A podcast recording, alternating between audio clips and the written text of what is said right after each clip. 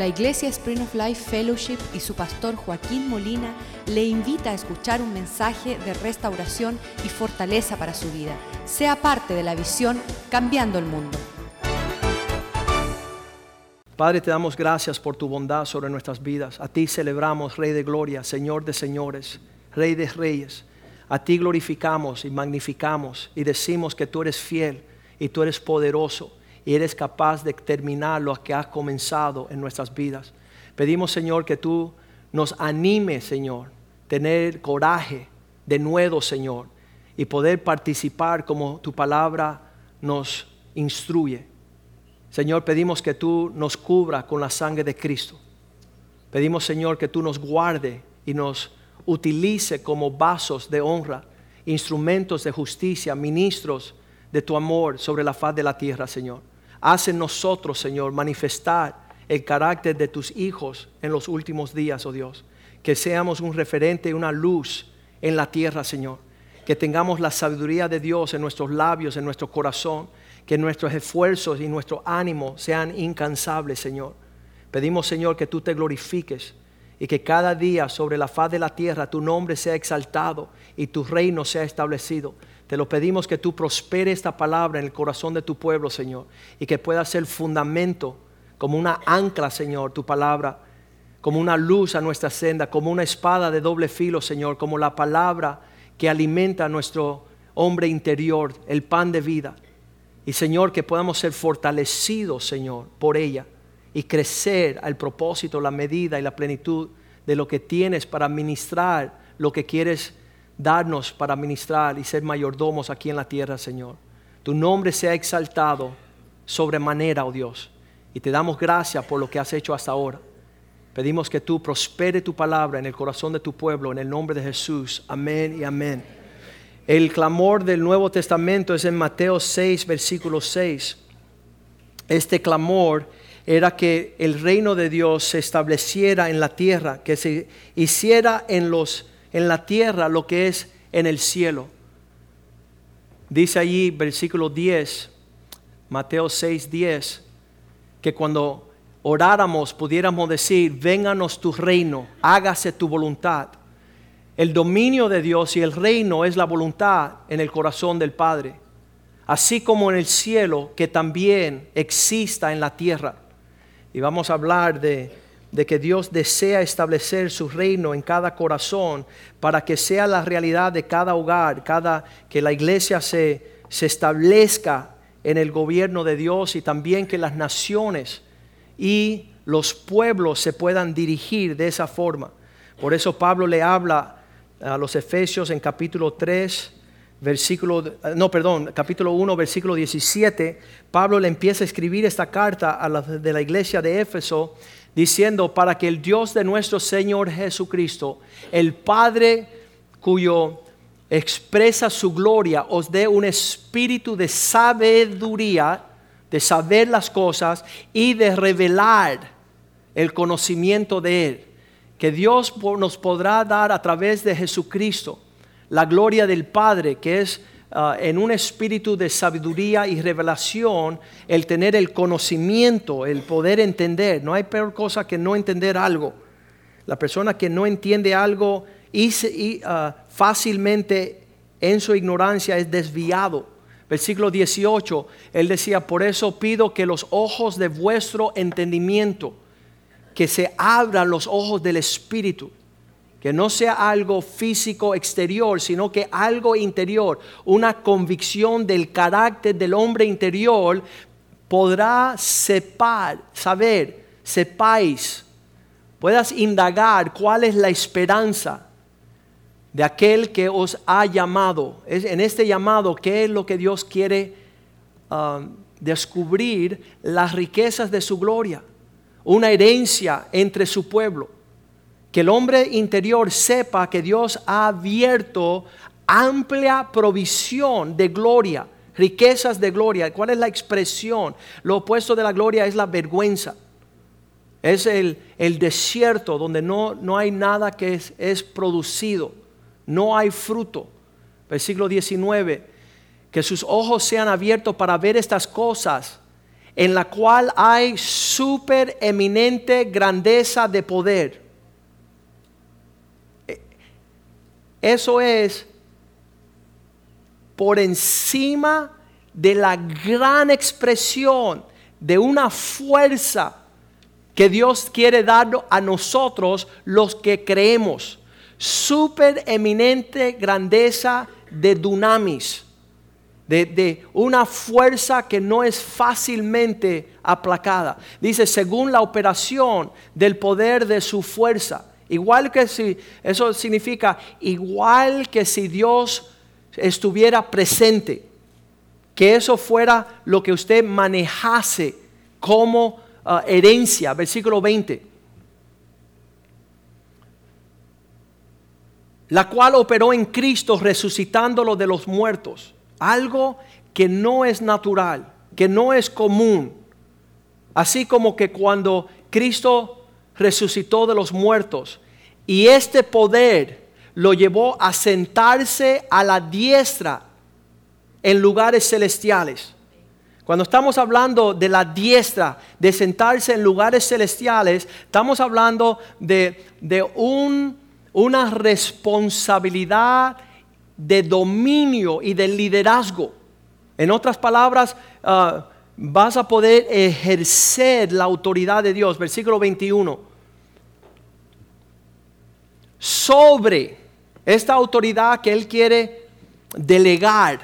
Esto es lo que Él quiere poner en tus responsabilidad para que estemos sobre todo principado y autoridad y poder y señorío sobre todo nombre que es nombrado, no solo en este siglo, sino también en el venidero.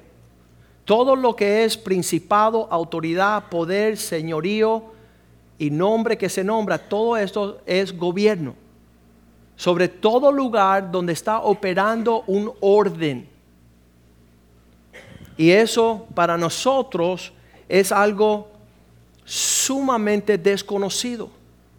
¿Por qué? Porque cada cual hace lo que quiere. Cuando cada cual está haciendo lo que quiere, lo que hay es algo como en Afganistán. Dice que son tan rebeldes los ciudadanos y habitantes de Afganistán que no pueden tener gobierno. Tienen pandillitas. Tiene 300 pandillas sueltas en cada tribu, cada uno haciendo lo que le da la gana el poder del que más fuerza tiene. Pero no es así en el reino de Dios. En el reino de Dios solamente hay un trono, hay un Dios, hay un Padre sobre todos y su Hijo a su diestra y están en un dominio que dice que, que va a ser perpetuo y eterno. Dice que no habrá fin del gobierno de Dios. Lo estábamos leyendo la semana pasada en Apocalipsis capítulo 15, versículo 11, donde dice la palabra de Dios que todos los reinos serán los reinos de nuestro Señor y de su Cristo. Qué, qué hermoso es eso. Ya cuando terminen todos los políticos de hablar de toda su politiquería y de todos sus ah, queriendo tomar mando y dirigir las naciones, ahí lo dice en Apocalipsis 15, 11, vamos a ver. 11, 15.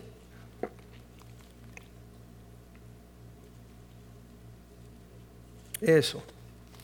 Dice, el séptimo ángel tocó la trompeta, hubo grandes voces en los cielos, decían, los reinos del mundo ahora han venido a ser de nuestro Señor y de su Cristo, y Él reinará por los siglos de los siglos. Él es la autoridad final. Y Él dice ahí a los Efesios, estamos hablando de Pablo, describiendo esta realidad de que como el Señor estaba en el trono a la diestra del Padre, sobre todo principado y potestad, leemos Efesios 1:21, dice que siendo establecido este reino sobre todo principado y potestad, sobre todo nombre, Versículo 22 dice que el orden de este gobierno es sometido bajo sus pies y lo dio por cabeza sobre todas las cosas a la iglesia. Quiere decir que Cristo siendo cabeza de la iglesia, la iglesia la que es la que um, administra el gobierno de Dios. Versículo 23 la cual es su cuerpo la plenitud. El cuerpo de Cristo es la plenitud de aquel que todo lo llena en todo. Significa que cada vez que una persona está viendo la iglesia, está viendo que estamos por la fe entrando en el orden de Dios. Eso es lo que sucedió en mi vida. Antes de Cristo no había orden, no había gobierno. Me ha revelado contra mis padres, la escuela, los colegios, eh, las policías Ah, las autoridades, la iglesia, yo no escuchaba nada. Ahora, en Cristo Jesús, por su gracia, en la fe, estoy entrando al reino. Y el reino, eso fue la primera vez que me dijeron, no se puede. Y dice, ¿cómo que no se puede? Aquí se puede todo. Aquí se puede todo. Y teniendo, cuando no hay, en jueces 17.6, dice que cuando no hay autoridad, cada uno hace lo que le parece cada uno anda según, dice, um, en aquellos días no había rey en Israel y cada uno hacía lo que bien le parecía. Y cuando uh, sabemos que eso no es así en nuestra iglesia, pero um, cuando todos estamos en unánime, siguiendo la cabeza que es Cristo, la manifestación del reino está vigente. Es cuando se ve y se palpa. Mira, eso es sobrenatural. Porque desde niño a adulto todos están buscando qué es el orden. ¿Dónde está? ¿Dónde, dónde me ubico bajo eh, eh, la autoridad de este reino? Y ahí vemos el caos, la confusión. Ah, el pecado, el origen del pecado es perder el orden. El origen del pecado es andar en caos.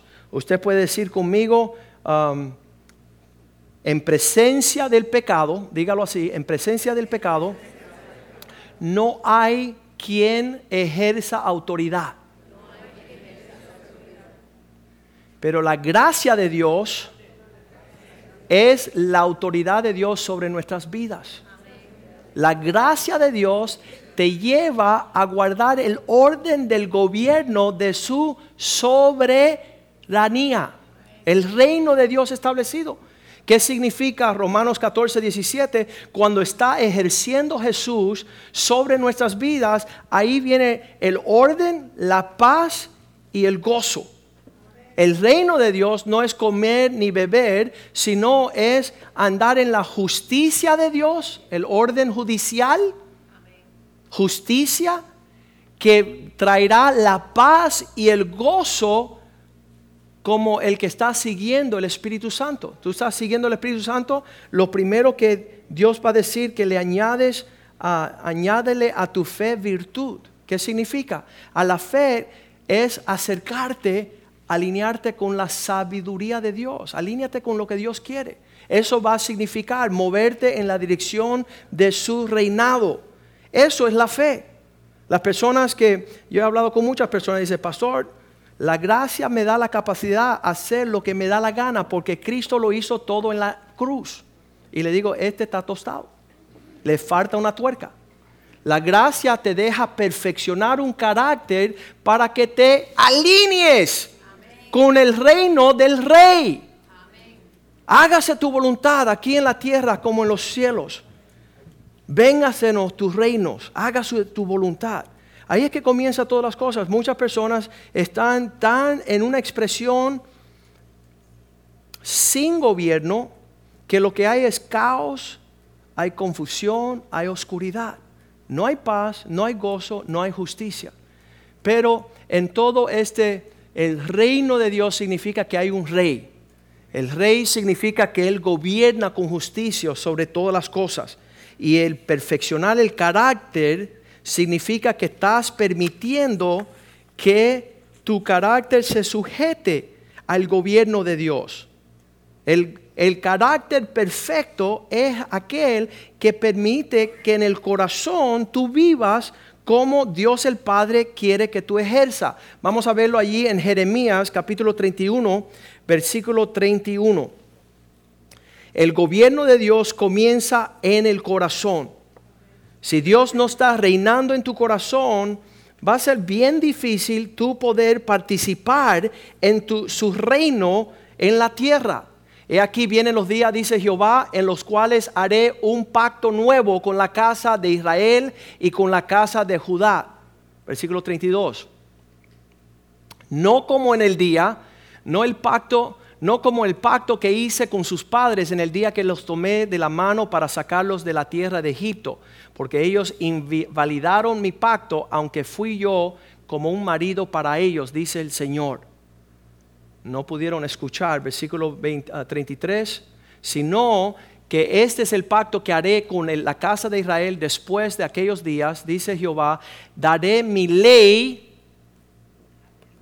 en su mente y la escribiré la ley en su corazón para que yo sé, seré a ellos como Dios, por Dios, y ellos me serán por pueblo. Eso es lo que es la fe verdadera. Que hay algo interior que me lleva a querer abrazar y guardar las normas de su reino. Poder alinearme con el deseo de su corazón. Hebreos 10, 16 en el Nuevo Testamento, para aquellos que quieren afirmarlo también en el Nuevo Testamento, esto está escrito. Este es el pacto que haré con ellos después de aquellos días, dice el Señor. Pondré mis leyes en sus corazones. Cuando está gobernando algo que no es el reino de Dios, no hay paz, no hay justicia y no hay gozo. No hay la expresión de lo que Dios promete. Escribiré, pondré mis leyes en su corazón y en su mente la escribiré. Dios quiere que eso sea una realidad en nuestras vidas. ¿Dónde perdimos nosotros ese entendimiento? En Génesis capítulo 3, versículo 1 la serpiente más astuta que todos los animales del campo que Dios había hecho, la cual le dijo a la mujer, ¿es verdad que Dios ha dicho no comáis de todo árbol del huerto? Cuando estamos viendo este primer versículo, el Satanás se acerca como serpiente y le dice, ¿es verdad que tiene prohibición? Que Dios te dice que, dice, Ah, no comáis, no puedes. ¿Cuánto le gusta cuando te dicen que no puede hacer algo? Oh, ahí lo queremos hacer más. Y sabes que vamos a tener una piñita y convencer a muchos para que vayamos en esa dirección. Dicen que no podemos. Vamos a buscar la forma de poder. Y sabes que realmente eso es lo que significa un gobierno. Las cosas que no se hacen. Versículo 2, ella le dice a él, Dios dijo, que no se hace, la mujer les respondió a la serpiente, del fruto del árbol del huerto podemos comer. Hay cosas que no se pueden y las cosas que se pueden. Las personas que quieren hacer lo que no se puede son rebeldes. Y las que no quieren hacer las cosas que tienen permiso y autoridad, esas son las que no quieren. ¿Cuántos conocen a alguien así? Dice, sí, pastor, me recuerda, cada mañana me veo en el espejo, ahí me veo, eh, esa es la persona. Um, ¿Sabes? Eso es. Ese es un rebelde perfecto. Quiere entrar por la salida y salir por la entrada. Quiere montarse parado y pararse sentado. Una persona que tiene, está torcida. Es, un, es una representación abominable en la presencia de Dios. Dios aborrece la discordia.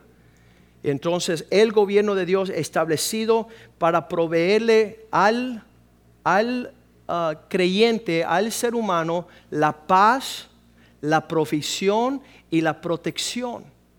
Para cumplir su propósito con el hombre, Dios establece el gobierno. Y ahí está Satanás, ya turbó ah, la eternidad, ah, llevándose una tercera parte de los ángeles con él, por querer levantar su trono por encima del trono de Dios. Yo exaltaré, yo me levantaré, yo voy a hacer lo que no me han pedido que haga. Entonces, en esa actitud le dice Satanás, ah, bueno, vamos al versículo 3. Del fruto del árbol no podemos, pero el fruto del árbol del que está en el medio del huerto, dijo Dios, no comeráis. Una prohibición de él, ni lo vas a tocar para que no mueras. Consecuencia de salir del gobierno. Siempre hay consecuencia. Salirte del orden de Dios traerá consecuencia no favorable. Versículo 4. Esto es el mismo principio. Entonces la serpiente le dijo a la mujer, no moriráis. Eso es cuento, esa consecuencia serán otras. Las otras serán, versículo 5, las consecuencias será que Dios conoce que en el día que comáis de, de Él, ustedes tendrán ojos abiertos, serán abiertos vuestros ojos y ya tendrás que ser como Dios decidiendo qué va a ser bien y qué va a ser mal. ¿Qué significa? Ya tú eres Dios, ya tú tienes ah, el poder de dominar la situación. Ya nadie te tiene que decir o hablar, prohibir o no prohibir. Tú haces lo que el pastor te dijo que no hiciera y vas donde no te sugieren que seas partícipe. Y vas a tener las consecuencias de este saber y de este andar. Ah, en todo dado caso, cuando Dios está hablando de esta responsabilidad, dice que lo próximo que sucedió fue que la mujer dejó de ser guiada por el gobierno de la autoridad de su palabra y comenzó a andar en el propio sentimiento de su corazón. Versículo 6. Dice que ella viendo el fruto, vio la mujer con el ojo al árbol y le era bueno para comer ese criterio es opuesto al orden de la guianza y la provisión de Dios, pero ella ya estaba juzgando las cosas según su corazón. Que dice Jeremías 17:9 del corazón, más malvado y engañoso y perverso que todas las cosas. Ella se estaba guiando por su entendimiento, arrogancia, soberbia, haciendo de Dios una burla entonces, engañoso es el corazón más que todas las cosas, perversos. ¿Quién habrá de ponerse de acuerdo con el corazón? Hoy tú dices sí, mañana es no. Hoy tú dices quizás y es tal vez. Y es un revolú. Mateo 5:37 dice que la persona que anda en ese sentimiento sensual de guiar por la percepción de los ojos y el sentido del corazón, Dice, mas sea tu hablar sí, sí o no, no, porque todo lo demás proviene del maligno. Todo lo que proviene según tu propia perspectiva, tu análisis, tu percepción, tus ojos. Vamos a volver al, al Génesis 3, 7. 3, 6 no solamente que el árbol le parecía bueno para comer, que era agradable, atractivo a sus ojos. Por eso Pablo está diciendo que tus ojos de vuestro entendimiento sean alumbrados, que tú juzgues según el hombre interior no en lo físico, lo carnal, lo que uno presume y siente y quiere. El árbol era codiciable para alcanzar la sabiduría.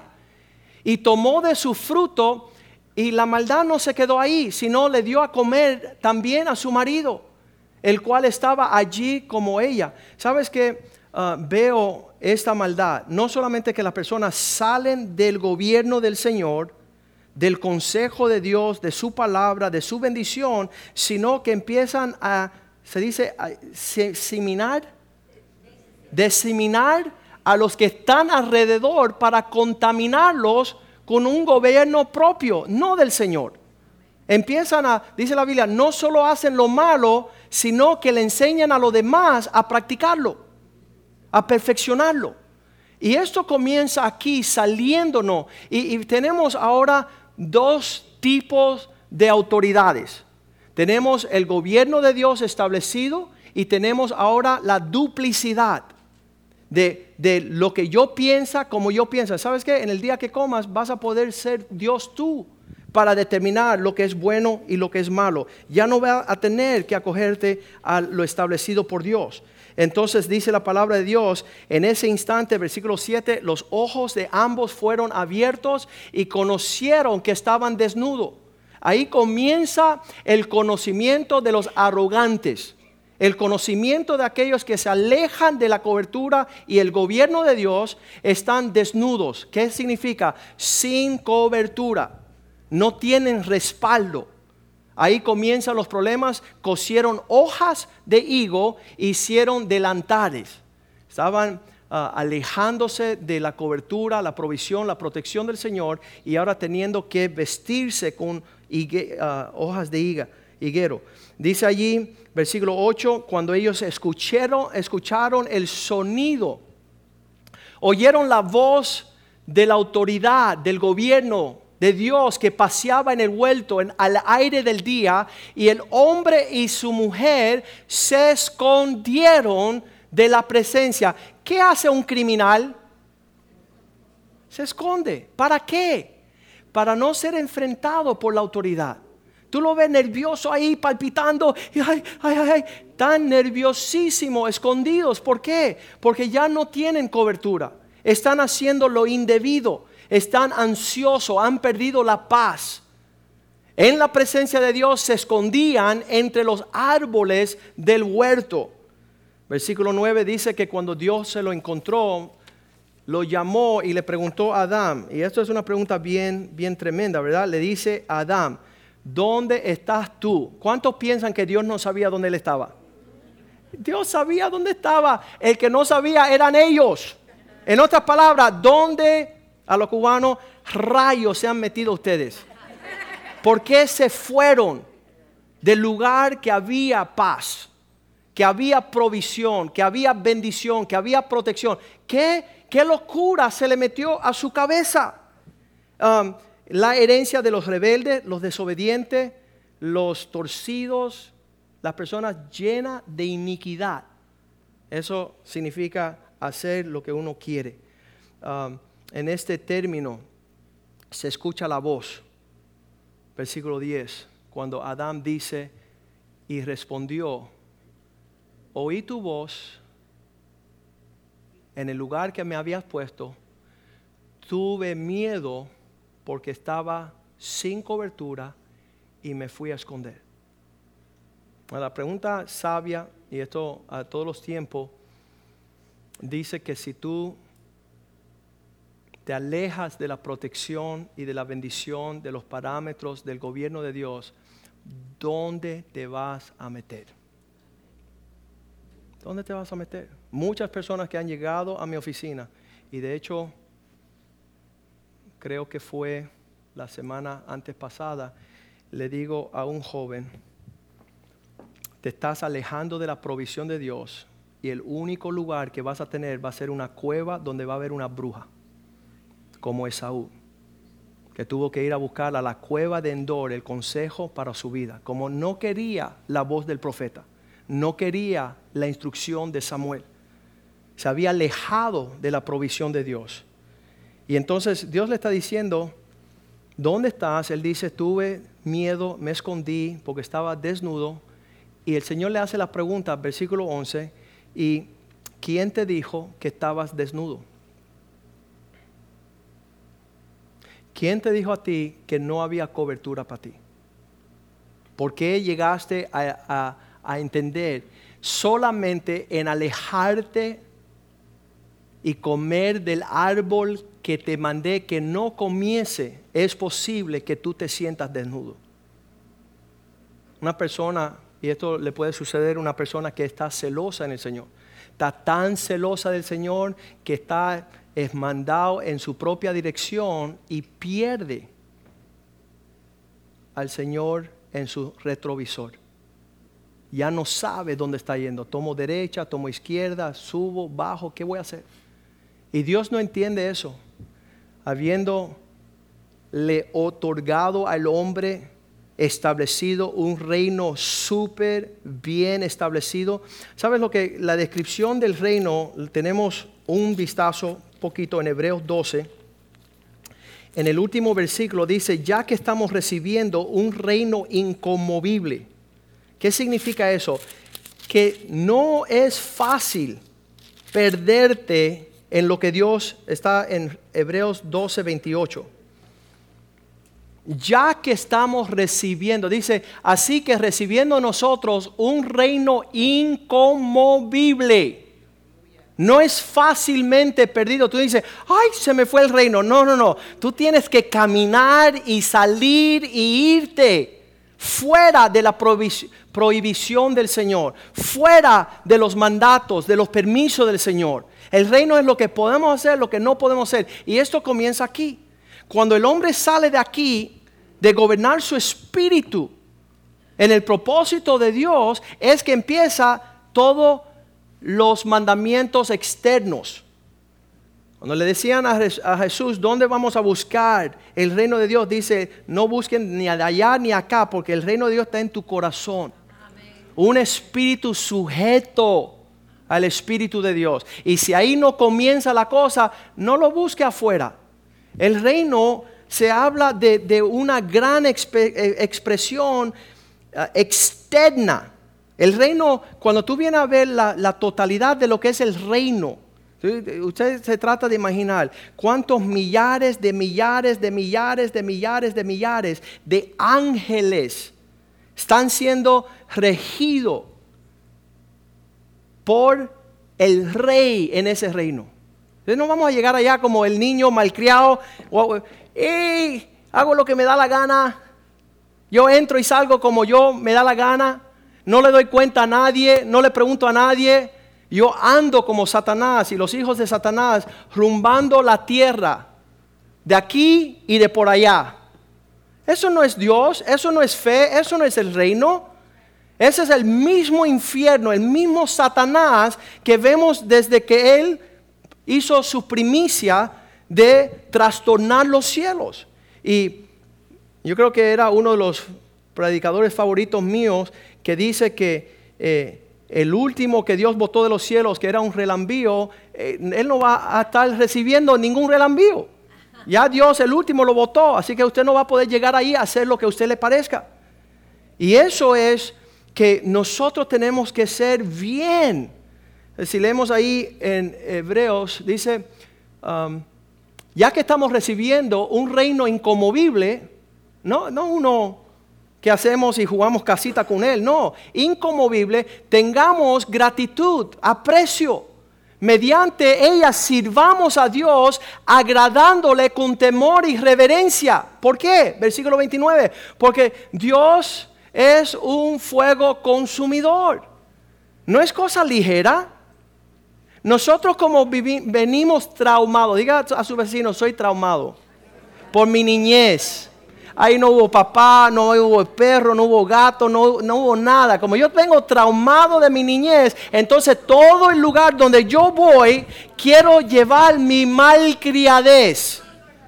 Y quiero turbar los corazones de todos para que sientan mi dolor, que me dejaron caer de la cuna, que no tenía. Qué horrible. A pesar de nuestros traumas, hay un rey, hay un reino, hay el gobierno, hay las leyes que establecen. Y ese reino nace en nuestro corazón. Vamos a leer ahí bien rapidito. Hebreos 12, 23. 22 has venido, habéis, sino que ustedes, dice, ustedes no llegaron a un monte terrenal, monte Sinaí, con Moisés, con una tablita de leyes, sino al verdadero monte de Sión, a la ciudad del Dios vivo, el Jerusalén celestial, la ciudad de paz, a la compañía de muchos millares de ángeles todos haciendo la voluntad del Padre. No hay uno que se levanta un pensamiento torcido. Y no hemos captado eso y obviamente es el caos en que vivimos. Dice, los últimos días serán tiempos peligrosos porque el, hombre será amador de sí mismo, cada uno haciendo su propio parecer. Entonces vamos ahí donde estábamos observando que, en toda esta trayectoria de volver a alinearnos, primero, ¿sabes qué? un corazón traumado tiene que ser sanado. Porque dice la palabra de Dios que cada vez que viene una disciplina a una persona traumada, lo recibe como rechazo. Escucha esto. Una persona cuyo corazón no es sanado, cuando le llamas la, la atención, él lo recibe como rechazo. Y él no conoce que aquel que ama disciplina. El hecho, mira, yo lo decía en el primer servicio, cuando yo me entregué a Cristo, cuando me llegaba, yo tenía 16 años. Cada vez que un pastor se acercaba a los 17, 18, 19, 20, 21, cada vez que se acercaba un pastor a mi vida, yo comenzaba a temblar. Porque para mí no era un pastor que me estaba hablando, sino el mensajero del Dios que yo servía. Yo temblaba. Decía, este hombre no me va a hablar ni de el fútbol, ni del soccer, ni se me gusta helado, si quiero un caramelo. No, este hombre me va a hablar algo que Dios quiere que yo sepa. Y cuando él hablaba, yo no salía ahí diciendo, ¿y qué piensa este? Que va a existir. Era Dios. Dios me estaba hablando. Y yo tomaba las palabras de su boca con el peso de que Dios tenía algo conmigo. Y no había duda y no había otra opinión y yo no tenía otro pensamiento. No se me atrevía. ¿Sabe lo que yo pensaba en esos tiempos? No sé si soy tan viejo. Era un atrevido, un falta de respeto, contradecir el consejo de Dios. ¿Cómo han cambiado las cosas? ¿Cómo han cambiado? Ay, ¿qué se piensa ese que me habla así? Oye, es Dios que te habla porque no somos dignos de que nadie nos hable. Que nos vayamos al infierno con toda nuestra maldad, pensando que estamos bien. Y entonces eso es tremendo, que, que la fe de nosotros no sea exento a la autoridad del reino de Dios establecido. Y comienza, Génesis 18, 18, comienza en el corazón del hombre. Tú dices, aquí, aquí mismo, aquí, aquí. En el corazón empieza el potencial, habiendo de ser Abraham una nación grande y fuerte, de un hombre a todas naciones poderosas, habiendo de ser benditas en Él, en una sola persona, empieza a crecer la atmósfera, el clima, la unción, la autoridad. Dime qué voy a hacer porque yo soy un hombre sujeto. Y tú le digo a un soldado, ve y él va, a otro ven y él viene. Y dice, se maravilló Jesús porque no había visto fe. Él no vio fe, vio gobierno. Él vio la autoridad de un soldado mandado. Fe, el gobierno, el reino, el respetar la autoridad establecida por Dios. ¿Quién es tu pastor? Eh, Jesús está en el cielo. Qué bueno. ¿Y quién es tu pastor en la tierra? No, todavía no, no he encontrado. Bueno, apúrate porque cuando tú mueras, eso va a dictar que eres un perverso, que eres un rebelde, que no honras ni respetas a nadie. No va a tener entrada al cielo. Porque el cielo es el reino de Dios. Un lugar de autoridad, de honra, de respeto, de servicio, de humildad, de mansedumbre. Estos son los que heredan el reino de Dios. Y ahí vemos ahí, de haber, Abraham habrá de ser una nación grande, de un hombre a una nación, de una nación a ser una bendición a todas las naciones de la tierra. ¿Dónde comienza? En un hombre que permite, ¿y por qué? Versículo 19, ¿por qué? Porque yo he conocido, yo sé que Él mandará a sus hijos y después de sus hijos su familia para que guarden el camino del Señor haciendo justicia, cuidando poner juicio. El, el, juicio es trazar una línea. ¿Sabes qué hemos hecho a lo largo de los años? Hermanito, aquí está la línea. Bueno, me gusta la línea tuya, pastor, pero sabes, tengo otra preferencia. Ah, qué bueno. Piensan que la opinión del pastor es fácilmente brincada. Pastor ya dejó sus opiniones privadas hace muchos años. Deseo guardar y soy celoso por sus almas, para que hereden la paz y el gozo y la justicia, la prosperidad y la provisión que Dios quiere para usted para que sean referentes en toda la tierra.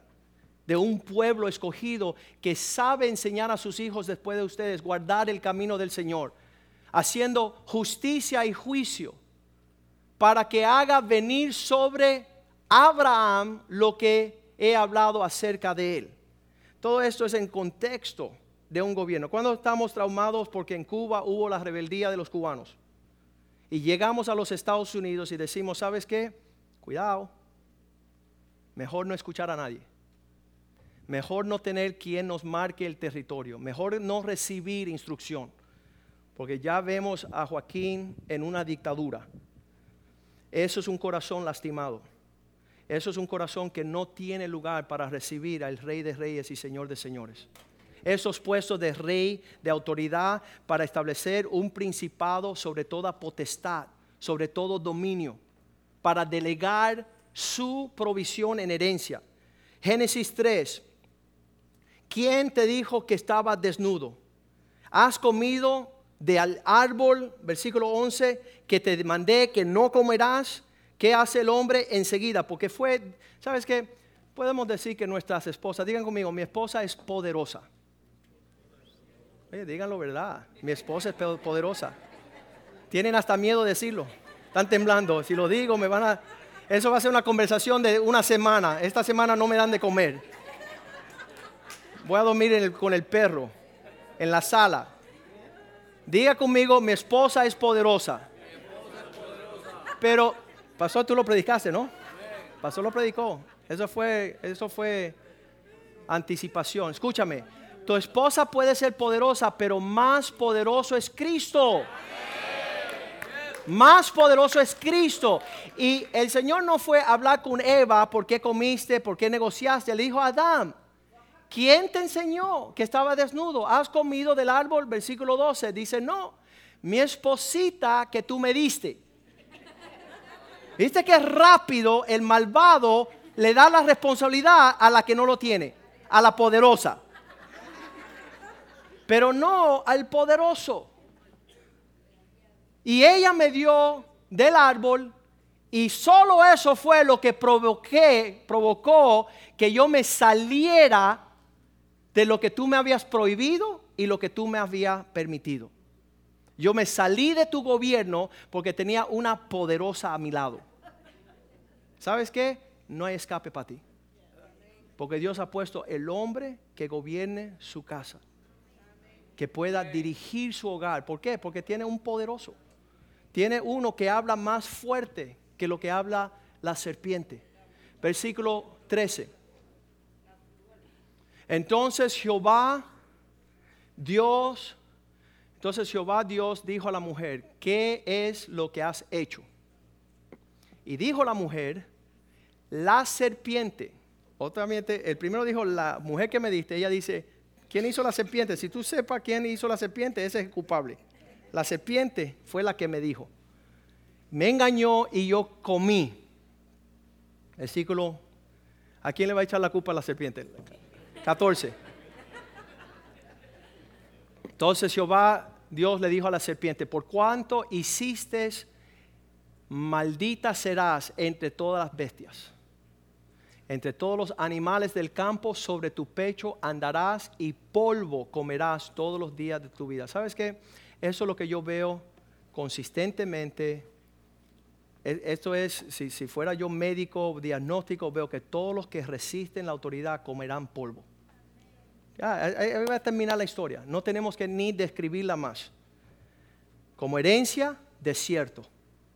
Como desierta, desolación. Como consecuencia, no frutos, no flores, no un huerto, no una tierra prometida no una tierra que fluye con leche y miel. Yo me maravillo de las bondades del reino de Dios, que nos has llevado en forma gloriosa a una expresión fructífera. Hemos, si usted supiera, es, es incontable, incalculable, no solamente la bendición que hemos recibido, porque yo estoy por convencido que más ha sido lo que hemos dado de lo que hemos recibido. Convencido de eso. Que Dios a nosotros nos ha dado una poderosa provisión en su gobierno, en escuchar su voz y en seguir sus mandamientos. Y hemos repartido a naciones de naciones para cambiar el mundo. No tengo duda. Y Dios desea hacer eso con todo habitante que se hace partícipe de su reino. Por eso le dijo a Nicodemos en Juan 3, le dijo, Nicodemos, tú que eres un maestro, un sabiondo de los judíos, uno que te la das por maestro, te quiero enseñar algo. Juan 3, 1. Había un hombre de los fariseos llamado Nicodemos. Él era un príncipe entre los judíos, un hombre de autoridad, de principio. Versículo 2. Y este hombre vino a Jesús de noche y le dijo, maestro, rabino, sabemos que has venido de Dios. Dios te mandó. Y Él quiere que tú nos enseñe como maestro, porque nadie puede hacer, cuando tú te metes en la realidad de gobernar en el reino de Dios, las autoridades espirituales te conocen antes de que tú llegues. Ellos perciben.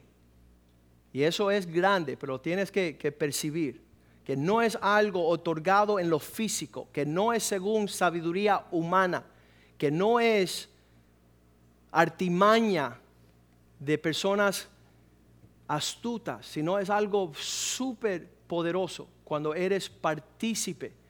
Sabemos que nadie puede hacer estas señales que tú haces si Dios no eh, participa con él, si no está, él está diciendo en estos días, cuando Dios, tú te conectas con, con Dios, cuando estás conectado, la expresión es basta. Él no tiene fin, es una expresión interminable. Y cuando tú te desconectas de Él, dice que sin Él nada puedes hacer. Y, qué necio el hombre que se quiere desconectar y piensa que va a seguir igual, ¿sabes? Se va a secar, marchitar y podrir si no está conectado a la vida. Si no está conectado. Nadie puede hacer estas cosas a menos que Dios quede con él. Versículo 3, enséñanos, dirígeme. En verdad dice el Señor, de cierto, de cierto os digo, Jesús les responde, que el que no nace de nuevo no puede ver el reino de Dios. ¿Qué es lo primero que sucede cuando una persona hace así, boom, y abre los ojos espirituales?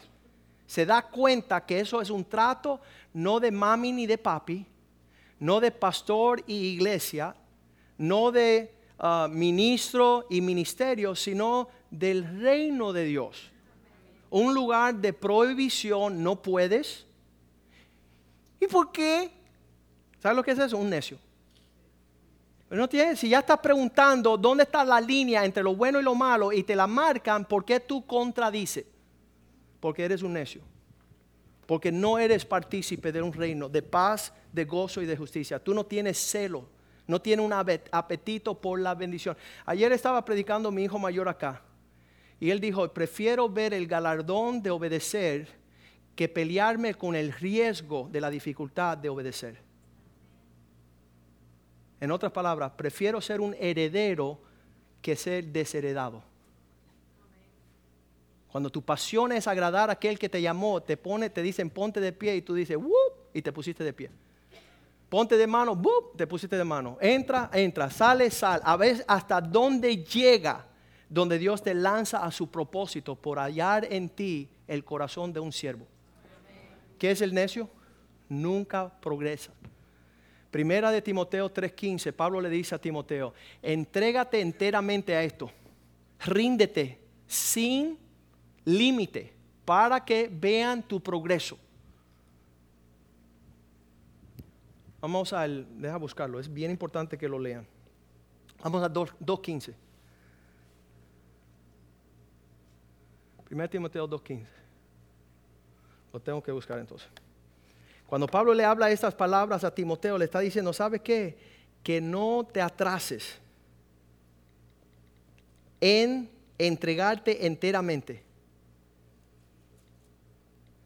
para que se vea el provecho en tu caminar. 4.15, perdón. 1 Timoteo 4.15. 3.15, 2.15, 4.15. Esta palabra ocúpate significa ubícate. Ponte allí en estas cosas y permanece en ellas para que tu prosperidad sea manifiesto a todos. ¿Qué es lo que usted supone que suceda con una persona que se entregue a ser un siervo de Dios en toda hora? ¿Cómo tú crees que vendrá a los cielos para decir, este es mi hijo amado, en cual estoy bien complacido? Este es un siervo. ¿Sabes lo que hacemos? Muchas personas dicen, no, pastor, estás viajando mucho a las naciones. ¿Sabes lo que estamos haciendo? Sirviendo las naciones. Móntate en el avión, sal a desayunar, sal a almorzar, sal a hacer el radio, te recogemos a las cuatro, te, dejamos a las cinco, te vamos a recoger a las seis. sí, amén, sí, amén, sí, amén, sí, amén. No, hermanito, yo quiero dormir hoy. No, no me gusta esa comida. No, yo quiero vestirme de esta forma. No, ustedes son demasiado agresivos. Ese no va a servir. Ese no puede ser útil. Ese solamente se está sirviendo a sí mismo. Timoteo, ocúpate en estas cosas. Entrégate enteramente a ser un siervo genuino de corazón. Dice Wellington Boone, el hipócrita, el teatro griego, cuando me están viendo, me pongo de siervo. Y cuando no me están viendo, mira, patica que me voy para que no me cojan de bobo. ¿Sabes qué? No hay servicio ahí. El servicio comienza, el reino comienza en su corazón. Entrégate completamente a estas cosas para que sea tu bendición. Manifiestos significa exteriormente. Lo que tú haces en privado saldrá en lo físico, en lo externo, a todos. Súper poderoso. Que Dios quiere establecernos y, sabes que cuando él le dice estas cosas allá en Juan 3:3, Nicodemos, tú me estás hablando de querer alinearte con Dios y esto comienza en que tú tengas un nacimiento de corazón del hombre interior, del espíritu, porque el que no naciere de nuevo no puede ver el reino de Dios. Yo sé que muchos de ustedes están viendo hoy algo que no veían antes. Versículo 4 dice, mas no podrás entrar. Una cosa es ver que Dios quiere. El 5. Una cosa es ver lo que Dios quiere, otra es hacerla. Decimos del dicho al hecho de que yo lo diga, de que entendamos, que todo el mundo diga, amén, pastora, y hacerlo. De cierto os digo que no, el que no nace del agua y del espíritu, no podrá entrar en el reino de Dios. No, va, podrá, no podrá participar. ¿Sabe lo que da deseando Dios sobre la faz de la tierra? Versículo 6. Aquello que nace de la carne, carne es aquello que nace del Espíritu, Espíritu es. Dios desea de que una vez por todas nos entendamos que Él está estableciendo su reino sobre la faz de la tierra. El poder caminar en este entendimiento. En estos días, Satanás está hablando fuerte a través de la voz de muchos diciendo, pues ahí tú no puedes hacer lo que te da la gana. Pues ahí están imponiendo su voluntad sobre ti. Allí te están obligando a hacer lo que tú no quieres. Esa es la voz allá afuera. Te están tomando el pelo, están perdiendo tu tiempo. ¿Sabes lo que es? El reino de Dios se ha acercado. Jesús está sentado en su trono y Él vuelve por su cuerpo. Vamos a poner los pies. Decíamos nosotros, Señor, aún el dedito más pequeño del pie. Quiero ser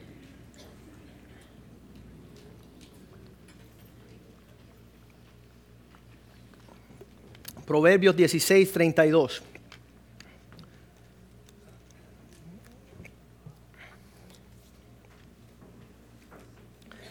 Proverbios 16, 32. Todo gobierno comienza con el gobernarse a sí mismo.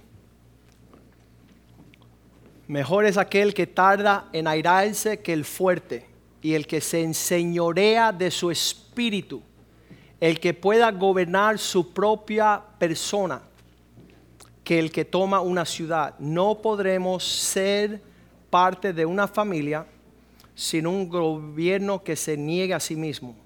No puede ser un esposo, no puede ser un papá. No podrá ser parte de la iglesia la palabra de Dios dice, el que no se sabe conducir y gobernar su propia familia, ¿cómo va a participar de la iglesia que es una gran familia? Cuando estábamos en Israel, le hice la pregunta a un musulmán, estaba hablando mal del presidente, decía, no, porque el presidente no sabe lo que está haciendo. Le dije, mira, deja hacerte una pregunta, perverso. ¿Dónde está tu familia? Dice, no, está perdida. Entonces tú que no puedes manejar una familia, quieres gobernar 100 millones de familias y tener una opinión. El hombre que no sabe gobernar su calendario, que no sabe poner prioridades en su vida, la Biblia le llama un inmaduro, que no sabe cómo entrar ni cómo salir. No sabe poner prioridades en su vida. ¿Sabe quién sufre más en esa relación? Diga la esposa. Muchas esposas no quieren venir a una iglesia porque están avergonzadas de un inmaduro que vive con ella, que no sabe ni entrar ni salir, no sabe poner prioridad. ¿Sabes por qué? Como no tiene cabeza, no puede ser cabeza. Entrando en un hogar le dije a una mujer, tú eres una malvada y una perversa porque tu esposo necesita el consejo pastoral. Y tú le dices que no es hombre cuando lo viene a buscar para manipular tú el liderazgo. Para manipular tú el liderazgo. Y eso es una perversión, porque estás usurpando lo que Dios quiere hacer para bendecir y prosperar tu hogar. Entonces, esas cosas son establecidas. ¿Sabes para qué son establecidas? Si nosotros que somos los escogidos, los entregados, los creyentes, estamos teniendo problemas, ¿qué podamos ofrecerle a los, los gorilas que están allá afuera? A las bestias que no saben ni cómo están tirados comiendo hierbas todo. Están viviendo como la bestia sensual, los animales, porque no tienen el Espíritu de Dios. Entonces, esta prédica, muchas personas decían, bueno, ¿y quién se está portando mal? Pastor, nadie se está portando mal. Y todos tenemos que entrar, porque le ha agradado a nuestro Padre entregarnos sus reinos le ha placido traer sobre nosotros en su gracia un orden de paz, de gozo, de justicia. Entonces cantémosle esta canción al Señor en una actitud de decir, ven y reina en mi corazón. Espíritu de Dios, ven y, toma mi familia, toma mi hogar, toma mi finanza, toma, toma todo lo que yo soy para que se alinee al orden de tu reino, que es prosperidad y paz. Señor, tu iglesia es columna y baluarte de tu verdad. En ella vemos victoria. Tú has dicho que vas a edificar una iglesia y las puertas del infierno no prevalecerán contra ella. Tu reino es un reino incomovible. Los hombres no podrán hacer como ellos le parecen. Tú eres rey de gloria. Tú eres rey de reyes, señor de señores. Gracias por un nuevo pacto, donde tu gobierno está escrito en nuestro corazón y nuestra mente, donde decimos sí y amén. Queremos, oh Dios, servirte, queremos obedecerte, queremos buscar tu prioridad y aquello que tú valoras. Tú conoces nuestra condición. Tú conoces nuestra torpeza. Tú conoces nuestras limitaciones. Pero llénanos, oh Dios, de tu presencia. Cristo en nosotros, esperanza de gloria.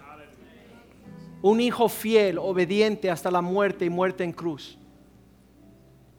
Pedimos, Señor, que seamos transformados a través de tu espíritu, a través de la enseñanza de tu palabra. Alinear nuestro corazón y nuestra mente para honrarte y agradarte en todo. Que tú seas complacido no solamente con nuestras palabras y nuestros hechos, sino la actitud de nuestro corazón. Nos rodillamos, oh Dios, y nos postramos ante el Padre. Queremos la herencia de aquellos que guardan la fe. Pedimos, Señor, que aumente nuestra fe, que participemos en mayor expresión y medida. Engrandece tu nombre a través de nuestras vidas. Te lo pedimos en el nombre de Jesús. Y la iglesia dice amén y amén y amén.